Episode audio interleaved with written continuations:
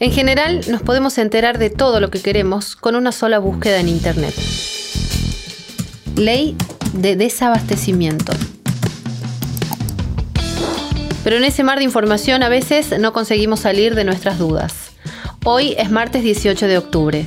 Mi nombre es Carolina Cerveto y esto es Sin lugar a dudas, un podcast de la Gaceta en el que vas a entender la actualidad de una forma distinta.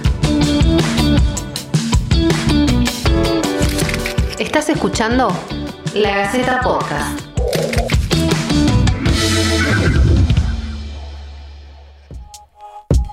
El índice de precios al consumidor subió 3,5% en septiembre. Esto lo informó el Instituto Nacional de Estadísticas y Censos, frente a un incremento del 2,5% registrado el mes anterior. La cifra sorprendió hasta el propio gobierno nacional. De este modo, ascendió al 52,5% en el último año y al 37% desde enero. ¿Dónde se registraron los mayores aumentos? La suba fue del 2,9 en alimentos, del 5,9 en vestimenta, del 4,3% en salud, del 3% en transporte, del 3,8 en recreación y cultura y del 4,1% en restaurantes. La división de mayor incremento en el mes fue prendas de vestir y calzado, con un aumento del 6%, seguida de bebidas alcohólicas y tabaco, 5,9%, donde incidió principalmente la suba de cigarrillos. Ana María Cerro es doctora en Economía y profesora titular del Instituto de Investigaciones de la Universidad Nacional de Tucumán. La especialista nos cuenta que Argentina tiene en su historia 25 crisis recurrentes.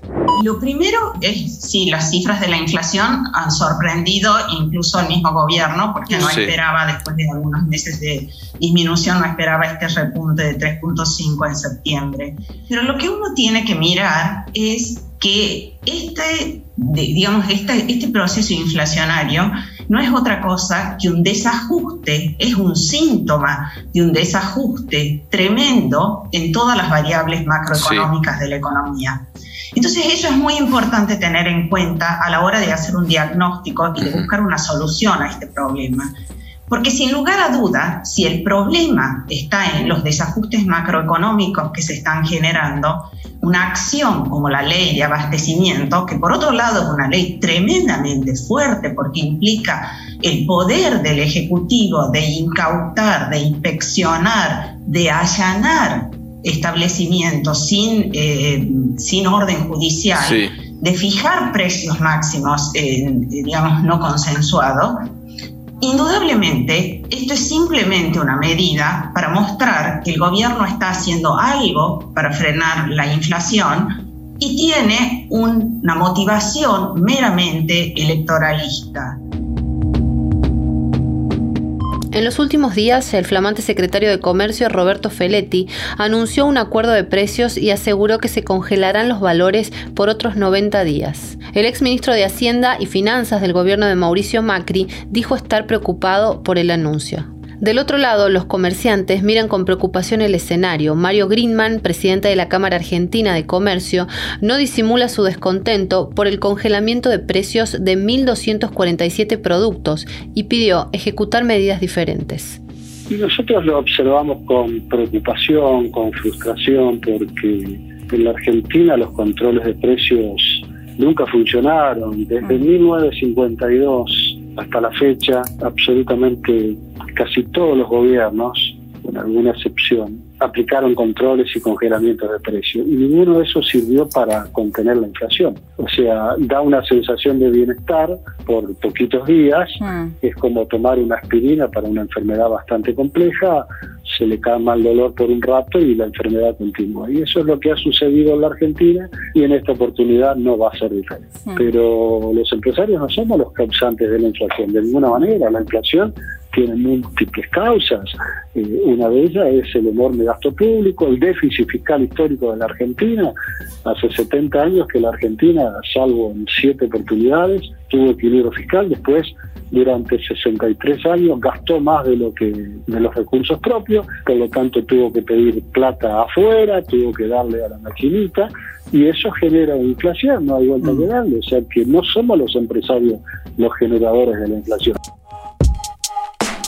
Si bien habría buena voluntad de las partes para lograr un acuerdo, en el gobierno nacional ya advirtieron la semana pasada que si eso no ocurre, iban a aplicarse normativas vigentes para impedir nuevas subas y garantizar el normal abastecimiento de los productos alimenticios. ¿Qué significa? La cordobesa Diana Mondino es licenciada en Economía y actualmente directora de Relaciones Institucionales y profesora de Finanzas en los máster en Dirección de Empresas y máster en Finanzas de la Universidad SEMA. La especialista nos explica qué es la ley de desabastecimiento y cuál sería su impacto. La ley de desabastecimiento es una ley vieja, ¿eh? es una ley del año 74 que no se ha aplicado y no se puede aplicar porque los organismos de control no tienen la fuerza para hacerlo. A mí como ley no me gusta, pero supongamos que fuera una buena ley. Supongamos que es apropiada. ¿Cómo hace un gobierno para aplicarlo en la totalidad de los negocios? Suponete que fuera con el precio del yogur.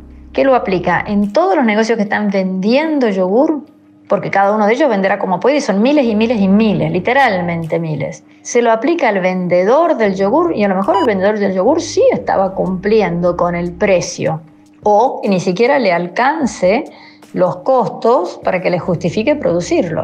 Así que la ley de desabastecimiento es bastante, es inusual para, con respecto a otros países del mundo, pero sobre todo es poco práctica porque no la podés poner en, en funcionamiento.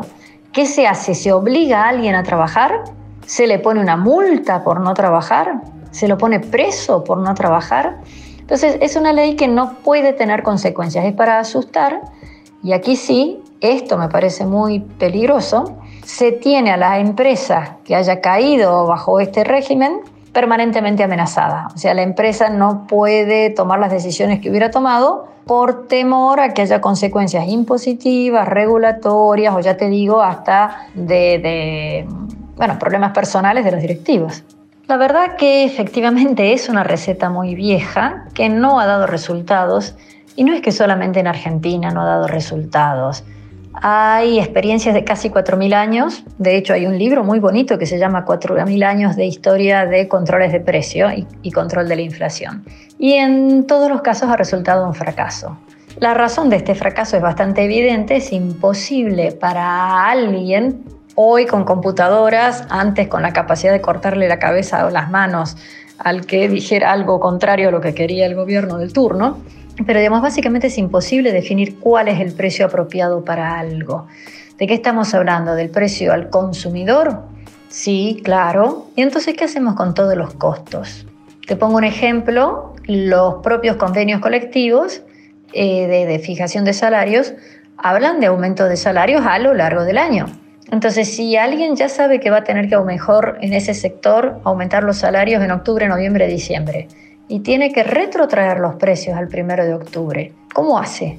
¿O cuánto tenía que haber sido su margen previamente? Entonces, eso realmente es un verdadero problema. Lo que termina ocurriendo es que las empresas a esos costos no pueden producir o no quieren producir. En cualquiera de los dos casos, el consumidor va a tener menos opciones para elegir menos producto para comprar. Así que, digamos, no, no, es eficaz. Esto es lo que todo el mundo dice que termina llevando al desabastecimiento. Y sí, si nadie quiere o puede producir, necesariamente faltan los productos. Me cuesta mucho decir qué es lo que puede pasar. Por empezar, el gobierno sigue haciendo anuncios que implicarían más emisión. Parte de estos anuncios ya los está concretando. Entonces, imagínate una economía o lo que sea en donde hay la misma cantidad de productos que antes o menos, si ya alguna gente empieza a no poder o querer trabajar, y al mismo tiempo hay mucho más dinero en la economía. ¿A dónde va ese dinero? ¿A qué se dedica ese dinero? Entonces eso, digamos, es una presión inflacionaria. Los que tengan el dinero van a decir, bueno, no importa, la última latita de durazno que queda en el supermercado me la llevo yo, porque mañana no va a haber. Eso empuja los precios para arriba. La otra cosa que empuja los precios para arriba es que justamente todo el mundo sabe que el gobierno está emitiendo y que ya anunció que va a emitir más por tanto, ya sabéis que va a haber más inflación por mucho congelamiento de precios que haya, porque se congelan algunos, no todos. Y entonces este, anticipa compras, compra más de lo que hubiera necesitado y vos me vas a decir, sí, claro, pero muchísima gente no puede comprar. Bueno, pues comprarás otras cosas no necesariamente todo el mundo tiene que comprar, pero basta con que alguien diga hago stock, hago acopio, y eso no es malo. Sin lugar a dudas, es un podcast de la Gaceta. Una vez por semana vas a tener un nuevo episodio para escuchar. Seguinos en Spotify para que formemos parte de tu rutina matutina. No te quedes con la duda. Esto fue La Gaceta Podcast.